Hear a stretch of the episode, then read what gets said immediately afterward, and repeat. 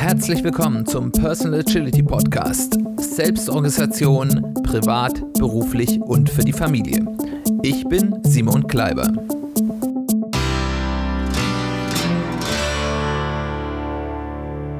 Herzlich willkommen zu einer weiteren Folge des Personal Agility Podcast. Schön, dass du wieder eingeschaltet hast. Ich bedanke mich wie immer ganz herzlich für das Feedback, was ich in der Zwischenzeit bekommen habe. Äh, interessante Gespräche, die ich hier führen konnte, auch am Rande von einer Konferenz, wo ich jetzt äh, letzte Woche gesprochen habe. Äh, und es gibt zwei, jetzt sind eigentlich keine Feedbacks, sondern eigentlich Shoutouts, über die ich mich in den letzten Tagen besonders gefreut habe. Das war einmal von Yvonne und einmal von Harald. Ihr wisst, wer ihr seid. Ähm, ganz herzlichen Dank, dass ihr auf euren sozialen Medienkanälen ähm, andere Leute darauf hingewiesen habt, dass es hier einen interessanten Podcast gibt. Äh, das freut mich sehr. Und wenn du nicht Harald und Yvonne bist, für dich sehr gerne den Aufruf. Wenn dir gut gefällt, was ich hier mache, freue ich mich sehr, wenn du das entweder im Privaten mit äh, Freunden, Bekannten, Kollegen teilst, dass es diesen Podcast gibt oder eben ähm, auf sozialen Medien vielleicht darauf hinweist, äh, dass erweitert meine Reichweite. Das ist schön für mich, weil ich dann mehr Leute erreiche und äh, das ja auch so ein bisschen das Ziel von so einem Podcast ist. ist. Und es ist vielleicht gut für deine bekannten Freunde oder Kollegen, weil sie dann auch den Inhalt hier sich anhören können und für sich selbst entscheiden, ob das etwas für sie ist oder nicht. Dann genug des Vorgeplänkels. Wir kommen zu unserem heutigen Thema und das heißt nicht zu früh, nicht zu spät, genau rechtzeitig. Was ist eigentlich angemessene Vorausplanung? Wir alle tendieren dazu, ist wahrscheinlich sehr typabhängig, entweder viel zu viel und dann meistens auch viel zu früh oder viel zu wenig oder gar nicht und dann meistens auch eben zu spät zu planen, was wir denn als nächstes tun wollen oder was wir für bestimmte Dinge, die in der Zukunft sind, äh, denn zu tun ist. Da gibt's die eine, die lässt alles auf sich zukommen und stellt dann zum Beispiel, wenn es um Urlaub geht, darum fest, dass wenn sie dann jetzt so ein paar Wochen vor ihrem Urlaub oder vielleicht auch noch kürzer äh, dann Urlaub Last Minute buchen will, dass alle Urlaubslocations, die ihr gefallen, entweder schon ausgebucht sind oder es da nur noch wirklich schrottige Angebote gibt, auf die man dann wirklich keine Lust hat. Und der andere, die andere planen weit im Voraus, machen alles ganz genau fest äh, und dann ist vielleicht ein paar Wochen oder vielleicht sogar ein paar Monate nur vor dem Urlaubszeitpunkt dann ähm, gibt es dann ein, eine äh, ganz tolle Gelegenheit, ähm, ein ganz tolles Angebot, das man nutzen kann. Vielleicht irgendwelche Bekannten, die eine ganz spannende Reise machen äh, oder irgendein tolles Last-Minute-Angebot, was man sich eigentlich nicht entgehen lassen können. Und dann hat man eben entweder nicht mehr die Chance umzulenken, weil man vielleicht schon feste Buchungen hat oder zumindest, selbst wenn man es dann kann, ist manchmal häufig ja dann auch mit Kosten verbunden, so eine Stornierung ähm, äh, oder, oder was immer, es muss ja keine Reise sein, das gilt ja für alles genauso, hat man zumindest den ganzen Planungsaufwand, den man davor gemacht hat, umsonst gemacht. Und das war, wie man als Agilist oder im Lean-Bereich sagt, war Waste, Verschwendung. Das heißt, den Aufwand, den man sich dann vielleicht ein Jahr oder ein anderthalb Jahre vorher gemacht hat, um das genau zu planen, äh, hätte man sich auch sparen können, in der Sinn, äh, in der Zeit was Sinnvolles machen können oder einfach eine schöne Zeit für sich selbst haben. Als Agilisten wollen wir weit genug planen, damit wir nichts Wichtiges verpassen, dass wir dieses nicht dann nachher dastehen und sagen, okay, ähm, um das, was wir hätten machen wollen, durchführen zu können, dann hätten wir schon früher drüber nachdenken müssen. Wir möchten aber eben auch nicht zu weit im Voraus äh, äh, äh, planen, um eben diesen Waste zu vermeiden, diesen Waste zu produzieren und eben uns auch diese Agilität zu erhalten, äh, dann auch noch relativ kurzfristig umzusetzen. Und das ist überhaupt gar keine einfache um äh, Aufgabe, weil das häufig gar nicht so klar ist, ähm, wann es denn wichtig ist, vorauszuplanen und wann es eher schädlich ist. Äh, man wird es auch nie 100% können, aber mit ein bisschen Nachdenken kriegt man das manchmal in den Griff. Aber es ist von Thema zu Thema häufig sehr unterschiedlich und es ist wenn man zum ersten Mal in eine Situation kommt, auch nicht unbedingt selbstverständlich. Ein sehr schönes Beispiel, was mir da in den Sinn kommt, ist, ähm, wenn junge Paare zum ersten Mal Eltern werden, dann gibt es so zwei Themen, die mir da auffallen. Das eine ist das Kinderzimmer. Da wird sofort angefangen zu planen oder machen zumindest ganz viele zu schauen, ja, wie müssen wir denn das, das Kinderzimmer für, für das, für, ich sage jetzt mal das Kleine, weil das häufig in der Zeit ist, wo man auch noch gar nicht weiß, ob das ein Mädchen oder ein Junge wird. Ähm, äh, einzurichten. Da muss dann äh, ein Zimmer freigeräumt werden oder sogar umgezogen werden, ähm, was vielleicht sogar sinnvoll ist. Aber, ähm, und ähm, dann das Zimmer freigeräumt werden, renoviert werden und dann muss alles ganz wunderbar schön eingerichtet werden. Und auf der anderen Seite gibt es das Thema Hebamme. Weil klar, das ist für die, für die Nachsorge und so ist das schon wichtig, dass eine Hebamme da ist, aber das braucht man ja eigentlich erst zur Geburt und das hat Zeit und wenn ich da ein paar Wochen vor dem Geburtstermin mal schaue, dann reicht es bestimmt. Jetzt werden natürlich hier alle, die selbst Kinder haben, ähm, wahrscheinlich lachen müssen, weil es ist eben genau umgekehrt. Äh, der eine oder andere mag es mitbekommen haben, wir haben in Deutschland einen ganz massiven Hebammenmangel und ähm, in manchen Gebieten ist es sinnvoll, sich um eine Hebamme zu kümmern, wenn man darüber nachdenkt, dass man vielleicht ein Kind bekommen will. Spätestens, wenn man weiß, dass äh, ein Kind unterwegs ist oder, oder zumindest ähm, so die nach den ersten paar Monaten, wo man dann auch sicher weiß, dass hoffentlich alles okay ist, ähm, dann ist es spätestens Zeit, mal die Fühler auszuschauen, schauen, was welche Hebammen gibt es, wer hat noch ähm, Planungsfreiraum oder was für einen Planungshorizont haben die auch. Manche sagen einem auch, bringt jetzt noch nichts, aber bitte vier Monate, sechs Monate vorher melden, damit man das dann eintragen kann. Auf der anderen Seite ein Kinderzimmer. Ein Neugeborenes hat an allem Interesse außer an einem eigenen Zimmer. Es hat nämlich viel mehr Interesse bei den Eltern zu sein. Es möchte bei den Eltern schlafen, am liebsten auf den Eltern schlafen oder maximal im Beistellbett nebenan. Es möchte da sein, wo die Eltern sind, wo es die Eltern hört. Es möchte auch, wenn es größer wird, möchte dort spielen und es hält relativ lange an, mindestens bis ins Grundschulalter rein, wo man lieber dort spielt, wo auch die Eltern sind. Ähm, und ähm, mindestens für das erste Jahr, wahrscheinlich sogar mindestens für das zweite Jahr ist bei den allermeisten Kindern, und ich weiß, auch da gibt es Ausnahme, ein Kinderzimmer ein sehr ungenutzter Ort, weil einfach das kaum oder gar nicht genutzt wird. Ich habe also dort einen riesen Aufwand gemacht. Ich habe das eingerichtet, äh, kann es nicht mehr nutzen äh, für andere Dinge. Das wäre für die ersten ein, zwei Jahre auch noch ein super Arbeitszimmer oder äh, Gästezimmer oder was auch immer. Ähm, habe viel Geld ausgegeben für Einrichtung für dieses Zimmer, die häufig, wenn ein eigenes Zimmer für die Kinder interessant wird, dann schon eigentlich obsolet ist. Das heißt, hier ist echter Waste, dass ich hier Einrichtung kaufe, die ich kaum bis gar nicht benutze. Und äh, das ist eine Sache, die hätte man sich sparen können. Aber es ist so rein intuitiv, ist eben die Erwartung, was ist denn wichtig, was muss ich als erstes anfassen, eine ganz andere, als das nachher in der Realität dann ist. Wir sehen also, es ist manchmal kompliziert, ähm, das richtig zu machen, gerade wenn man etwas Neues macht. Und es ist vor allem wichtig, dass man eben genau nachkommt, weil äh, nachdenkt, weil wenn man da ein bisschen tiefer darüber nachdenkt, kann man auch, wenn man noch nie Eltern geworden ist, darauf kommen, dass es vielleicht sinnvoll ist, weil man schon mal von Hebammenmangel gehört hat, sich schnell um eine Hebamme zu kümmern. Und wenn man genau darüber nachdenkt, ähm, was mache ich denn alles in einem Kinderzimmer und man vielleicht sich mit ein paar Eltern unterhält, äh, die da schon Erfahrung haben, auch rausfindet, so ein Kinderzimmer ist in den, ist mindestens im ersten Jahr nicht so wirklich wichtig. Ich glaube, dass die Grundproblematik ist klar genug.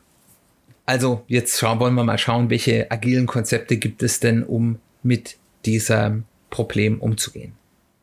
Es gibt im, in der Agilität ähm, gewisse ja, Prinzipien, die äh, auf diese Problematik, die man ja eben nicht nur im privaten, sondern durchaus eben auch im, im beruflichen häufig hat. Das erste ist ein Konzept, das kommt aus dem Kanban-Bereich und das nennt sich Late Commitment. Das heißt, Late Commitment bedeutet, ich möchte so spät wie möglich oder so spät wie sinnvoll mich erst sozusagen entscheiden, dass ich etwas wirklich tue und auch damit auch häufig festschreiben, wie ich etwas tue. Das Beispiel ist, wenn etwas bestellt wurde, ähm, also zum Beispiel jemand, ich stelle ähm, ja bemalte Gläser her und jemand hat bei mir ein rotes bemaltes Glas bestellt. Wenn ich jetzt sofort damit anfange, das schon anzufangen zu bemalen, auch wenn ich es erst vielleicht in einem Monat liefern muss, ähm, und nach drei Wochen kommt der Kunde zu mir und sagt zu mir, ja, das ist wunderbar, aber eigentlich ähm, wollte ich doch lieber ein grünes Glas, dann ähm, muss ich dieses schon angemalte Glas wegwerfen, neues machen, muss dem Kunden im Endeffekt äh, zwei Gläser in Rechnung stellen.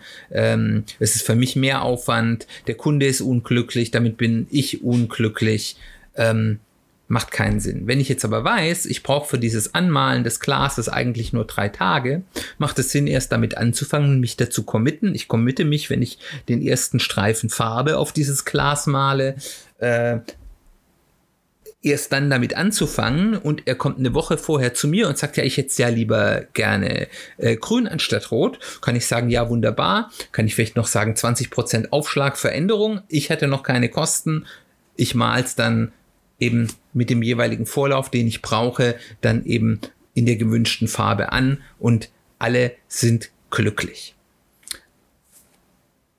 Das nennt sich Late Commitment. Das heißt also, ich, ich möchte an sich sozusagen den ersten Schritt, der mich auf einen bestimmten Weg festlegt, ähm, so spät wie möglich oder so spät wie sinnvoll durchführen. Noch schöner ausgedrückt ist es mit einem Prinzip, das aus dem der agilen Methode des Extreme Programmings kommt, nämlich den des latest responsible point of time, also der späteste verantwortungsvolle Zeitpunkt das macht es noch ein bisschen klarer. Ich will nicht so spät wie möglich anfangen. Ich will so spät wie möglich anfangen, wenn es immer noch verantwortungsvoll ist. Das heißt also, wenn ich weiß, ich brauche eine Woche, um etwas durchzuführen, dann sollte ich nicht erst drei Tage vor der Deadline anfangen, weil ich dann schon weiß, ähm, das, das äh, wird nichts. Oder wenn ich weiß, ich habe bestimmten Vorlauf, ich weiß zum Beispiel, ich muss, um etwas durchzuführen, vorher etwas bestellen, was eine Lieferzeit hat, dann, ähm, dann fange ich nicht erst an, wenn meine Arbeit ist, um dann zu sagen, ups, ich habe das ja gar nicht bestellt und jetzt kann ich ja das, was mir geliefert wurde, gar nicht weiterverarbeiten äh, oder benutzen. Ähm, das wäre nicht verantwortungsvoll, sondern ich muss mir überlegen, was ist der späteste Zeitpunkt, wo ich immer noch verantwortungsvoll damit anfangen kann und dann fange ich an und nicht früher, aber eben auch nicht später. Ein weiterer Aspekt, der kommt jetzt nicht ganz klassisch aus der Agilität, sondern ähm, von, aus den Büchern des, des äh, Wirtschaftswissenschaftlers Jim Collins. Ich habe da schon ein paar Mal was ähm, erwähnt von ihm ähm, und er schreibt in einem seiner Bücher, dass äh, er untersucht ja Firmen, die sehr erfolgreich sind und ähm, vergleicht die dann mit Unternehmen, die ähm, ähnlich sind in einem ähnlichen Marktsegment in der gleichen Zeit waren und nur normal erfolgreich waren und, unter, und versucht dann eben rauszufinden, ähm, was diese Firmen unterscheidet. Und äh, der hat dort eben einen äh, wichtigen Erfolgsfaktor herausgefunden und ich finde, der lässt sich auch sehr gut aufs Private übertragen, nämlich das mit der adäquaten Reaktionsgeschwindigkeit würde ich das jetzt nennen. Das heißt, ähm, es ist nicht so wichtig, ob jetzt auf irgendeinen externen Faktor, dass irgendwas passiert, sich was ändert, irgendwas, worauf ich reagieren muss, dass ich möglichst schnell reagiere oder möglichst langsam, sondern dass ich in der Lage bin zu erkennen, wie schnell muss ich auf diese Herausforderung, sei es jetzt eine positive Entwicklung oder eine negative Entwicklung, dass irgendwas Schlimmes passiert ist, ähm, wie schnell muss ich darauf reagieren, ohne dass es mir schadet. Also das heißt, es gibt bestimmte Dinge, wenn mein Haus in Flammen steht, muss ich sehr, sehr schnell reagieren, weil so ein Feuer passiert schnell. Wenn ich da zu lange nachdenke, dann äh, ist mein Haus abgebrannt. Wenn ich aber weiß, es gibt hier irgendein neues Gesetz, das in drei Monaten in Kraft tritt, dann ist es zu spät, wenn ich da erst in drei Monaten drüber nachdenke und was da was tue, wie ich mich darauf einstellen muss. Aber ich muss nicht unbedingt morgen etwas tun, sondern ich habe ein bisschen Zeit darüber nachzudenken. Und ähm, besonders erfolgreich waren in seinen Studien die Unternehmen, die es geschafft haben zu erkennen, wie schnell muss ich auf eine bestimmte Herausforderung reagieren und das dann auch getan haben.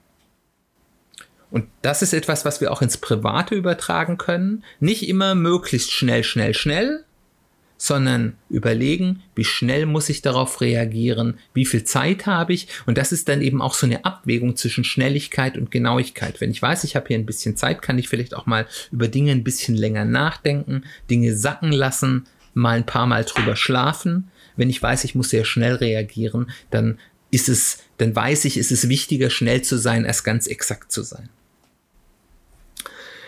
Daraus lässt sich wiederum eine äh, wichtige Methodik, die in, in der Agilität, insbesondere in der Business-Agilität, in der ich ja beruflich sehr unterwegs bin, ganz wichtig ist, ein, ähm, äh, ein, ein, ein äh, Konzept ableiten, nämlich die Cost of Delay, also die, die Kosten der Verzögerung.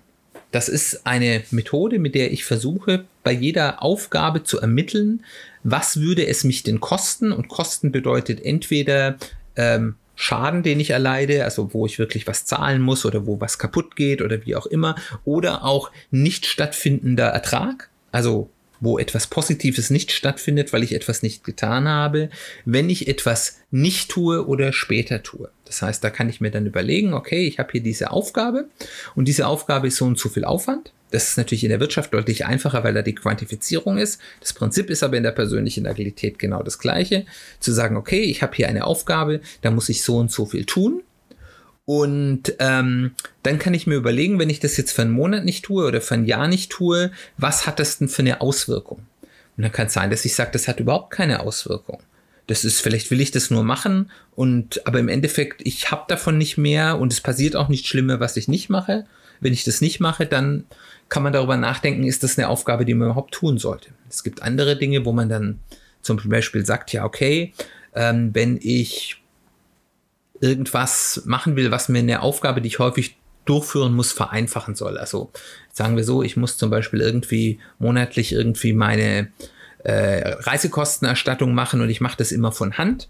Und dann kann ich mir überlegen, okay, ich baue mir da irgendein kleines System, mit dem das einfacher geht und das ist so und so viel Aufwand, das zu bauen und ähm, dafür habe ich dann so und so viel weniger Zeit brauche ich, um das durchzuführen. Dann kann ich mir überlegen, okay, ist der Aufwand, den ich habe, um dieses System zu bauen, der, das ist so, und da sitze ich dann meinetwegen 20 Stunden dran und es macht mir jeden Monat meine Arbeit um eine halbe Stunde oder eine Stunde leichter. Dann kann ich eben, ich habe ich einen Cost of Delay von sozusagen einer Stunde im Monat oder wenn ich es über ein Jahr sehe, dann vielleicht von zwölf Stunden im Monat und dann kann ich mir eben überlegen, ist das es mir wert, jetzt diesen Aufwand von vielleicht 20 Stunden liegen zu, zu lassen äh, und was anderes zu tun, weil diese halbe Stunde pro Monat weniger das dann eben nicht auswiegt.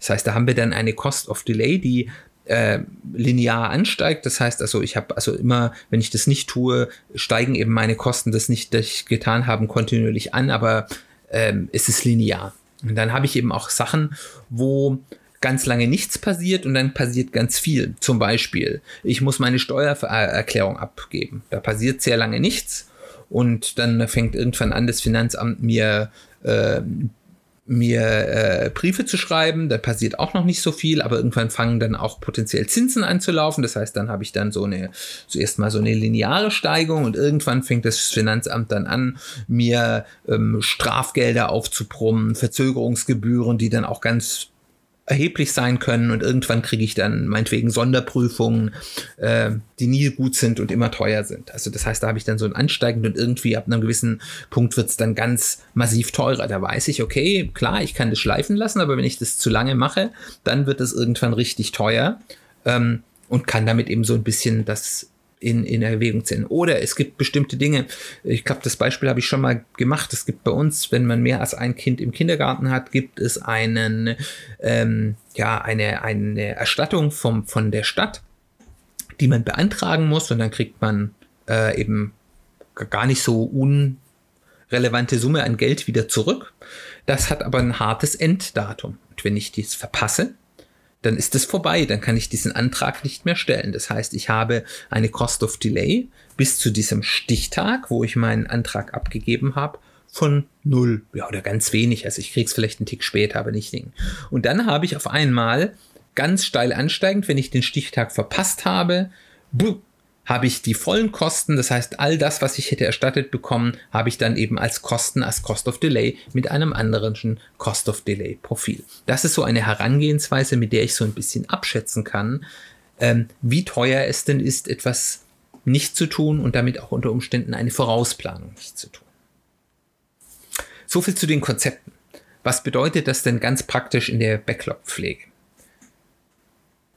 Wenn du dir darüber Gedanken machen willst, geh einfach mal dein Backlog durch, wenn du eh ein Backlog-Grooming machst und schau dir für jede Karte, die du da hängen hast, oder zumindest die Sachen, die dir als signifikant erscheinen, ähm, überleg mal, gibt es hier etwas, was man vorausplanen sollte? Gibt es hier Vorbereitungen, die ich machen will? Muss ich da was buchen oder bestellen, zum Beispiel, wo ich eine Lieferzeit habe? Ähm, muss ich vielleicht für was einen Zeitpunkt festlegen? Also wenn ich zum Beispiel ein Meetup organisieren will, dann muss ich mir überlegen, wie viel vorher muss ich den Leuten denn, denn einladen, dass die dann kommen. Wie viel reicht es, wenn ich die eine Woche vorher einlade? Kommen die dann, weil die eh nur so kurz vorausplanen, mein potenzielles Publikum? Oder sind es ganz beschäftigte Leute, die ihren Terminkalender ein halbes Jahr im Voraus schon dicht haben? Ähm, solche Geschichten kann man sich dann überlegen. Dann kann man sich eben überlegen, wann sollte ich diese Dinge, die ich da im Voraus planen muss, denn spätestens tun? Und dann kann ich mir weiter fragen, gibt es Vorteile, wenn ich es früher als diesen spätesten Zeitpunkt tue? Also es gibt zum Beispiel Sachen, wo ich weiß, wenn ich irgendwas früher bestelle, dann ist es unter Umständen günstiger. Also weil es dann irgendeinen Frühbucherrabatt gibt oder oder ähm, bestimmte oder ich dann, wenn ich früher schaue, ich mal abwarten kann, dass es was Bestimmtes besonders günstig gibt oder sowas. Oder ich saisonale Niedrigpreise nutzen kann oder was, was auch immer es da alles gibt. Dann ist die nächste Frage, da habe ich jetzt gerade sehr ausführlich drüber geredet, was passiert, wenn ich es nicht tue? Verzögerung, ver verzögert es sich vielleicht, wenn ich, wenn ich die Vorbereitung nicht tue? Habe ich einen Ausfall? Das heißt, kann ich die Sache dann gar nicht machen? Oder potenziell habe ich das Risiko, dass es nicht funktioniert, wenn ich bestimmte Vorbereitungen nicht mache? Habe ich einen Schaden oder es passiert nichts? Da kann ich dann eben diese Cost of Delay äh, Berechnungen machen und auch überlegen, was ist denn mein Cost of Delay Profil. Als Gegenbereich auch zu dieser Frage, gibt es Vorteile, es früher zu tun, ist die Frage, welche Ungewissheiten gibt es denn? Also weiß ich ganz genau, was der Inhalt der Aufgabe sein wird. Ähm, wie groß ist die Wahrscheinlichkeit, dass sich diese jetzige Klarheit irgendwann ändert? Ähm, ist das Ziel klar? Ist es klar, ob ich das überhaupt machen soll? Weil es gibt ja auch manchmal Dinge, wo man sagt, ja, okay, wahrscheinlich muss ich das tun, aber es ein gewisses Risiko gibt, dass das dann doch gar nicht stattfindet.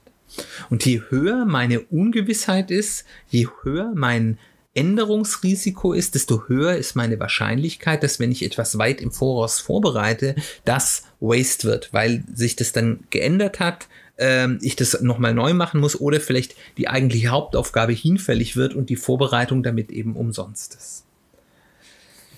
Und aus diesen Überlegungen kann ich mir jetzt überlegen, also A, wann muss ich die Gesamtaufgabe denn eigentlich spätestens starten? Also gibt es dann einen Termin oder kann ich das beliebig machen?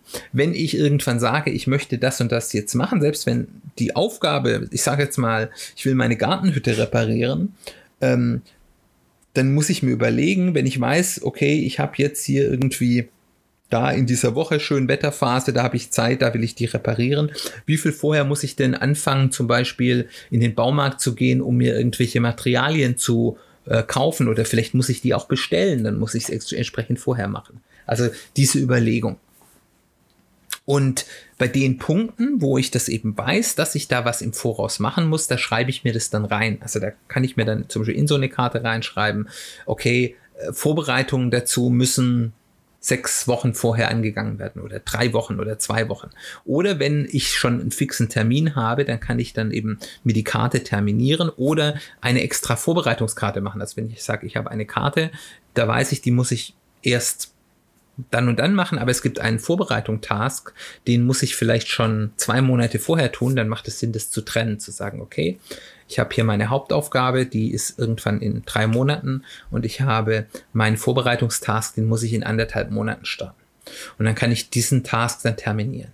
Generell, wie schon ganz am Anfang gesagt, ich sollte so wenig, wenig wie möglich äh, Karten mit Terminen versehen. Ich persönlich ähm, versehe eine Karte nur dann mit einem, einem Termin, wenn dieser Termin wirklich hart ist, also wo es wirklich eine Cost of Delay zum Beispiel gibt, die, die sehr hart ist. Ich setze keine Wunschtermine mehr auf die Karten, weil das im Endeffekt dann so einen falschen, ja, mir so eine falsche Sicherheit der Termine gibt, die eben einfach ähm, trügerisch ist und nachher auch unheimlich viel Arbeit macht, wenn ich dann doch was umpriorisiere, dann muss ich überall die Daten ändern und das ist äh, kein sinnvolles äh, Plan. Wie gesagt, wenn ich mir das angeschaut habe, ist auch immer die Wahrscheinlichkeit groß, dass ich zum Beispiel auch feststelle, okay, in meinem Backlog ist was falsch priorisiert und dann kann ich umpriorisieren. Und wenn ich das eben mache und das auch ab und an mal mache, dann ist die Chance gut, dass ich wichtige Dinge, die ich vorausplanen muss, nicht vergesse. Das wird immer mal passieren, aber ich verringere es massiv und ich kann das in meiner persönlichen Erfahrung machen. Ich habe durch solche Methodiken meine Vergessensrate und die war früher relativ äh, beträchtlich deutlich erhöht. Und umgekehrt kann ich mir, wenn ich dazu tendiere, immer Dinge ganz genau vorausplanen zu müssen und Dinge ewig im Voraus planen zu wollen, kann eben eine solche Überlegung mich auch frei machen, weil ich dann eben auch ganz bewusst mich entscheiden kann, okay, für diese Aufgabe ist es nicht nötig, was vorauszuplanen. Wenn ich da, wenn es da doch irgendwie vorausstellt, da muss ich dann auf irgendwas, was ich bestellen muss, mal drei Wochen warten, passiert nichts Schlimmes, ist nicht wild. Ähm, dann, dann kann mich das eben auch frei machen von diesem Zwang. Und für manche Menschen ist das schon fast ein Zwang, alles ganz weit ins Voraus zu denken und damit eben unheimlich viel der geistigen Kapazität, der Energie, der Zeit, die man hat, auf Dinge zu verschwenden im wahrsten Sinne des Wortes, die gar nicht nötig wären. So viel dazu zur Vorausplanung. Nochmal als Fazit, starte die Dinge beziehungsweise treffe Entscheidungen so spät wie möglich, aber verpasse nicht den Vorbereitungspunkt, der eben oder die Vorbereitungspunkte, die große Vorteile bringen. Ähm, sei dir bewusst, wann du spätestens starten musst, um etwas fertig zu bekommen, wenn du einen Termin hast. Wenn du dir diese Überlegung triffst, wo bringt es mir wirklich einen Vorteil, etwas vorauszuplanen und was ist mein spätester Startpunkt, der Sinn macht und wo habe ich den auch nicht und muss es nicht vorausplanen. Dann seid ihr auf einem richtigen Weg in diesem dieser Gratwanderung zwischen zu viel und zu wenig zu planen, auf einem guten Pfad zu bleiben. Der kleine Nebentritt in die eine oder andere Richtung wird sich nicht vermeiden lassen. Macht euch nicht verrückt, ist alles okay. Aber darauf mal ein Auge zu halten, macht einem das Leben erheblich leichter. Dann bleibt mir nur herzlichen Dank zu sagen für das Zuzuhören, für das Zuhören. Nochmal als Hinweis für die, die zum ersten Mal zuhören, wenn ich, ich referenziere hier immer wieder auf vorherige Folgen. Wenn ihr nicht alles nachhören wollt, was ich verstehen kann, wir sind inzwischen ja bei über 30 Folgen. Ich glaube, ja genau, Folge 31 sind wir gerade. Ähm, dann äh, empfehle ich euch, hört euch die Folge 2 und 3 an. Da geht es ganz praktisch darum, wie man so ein Personal Kanban-System initial mal startet. Folge 1 hat ein bisschen theoretische Grundlagen, kann man sich anhören, muss man aber nicht.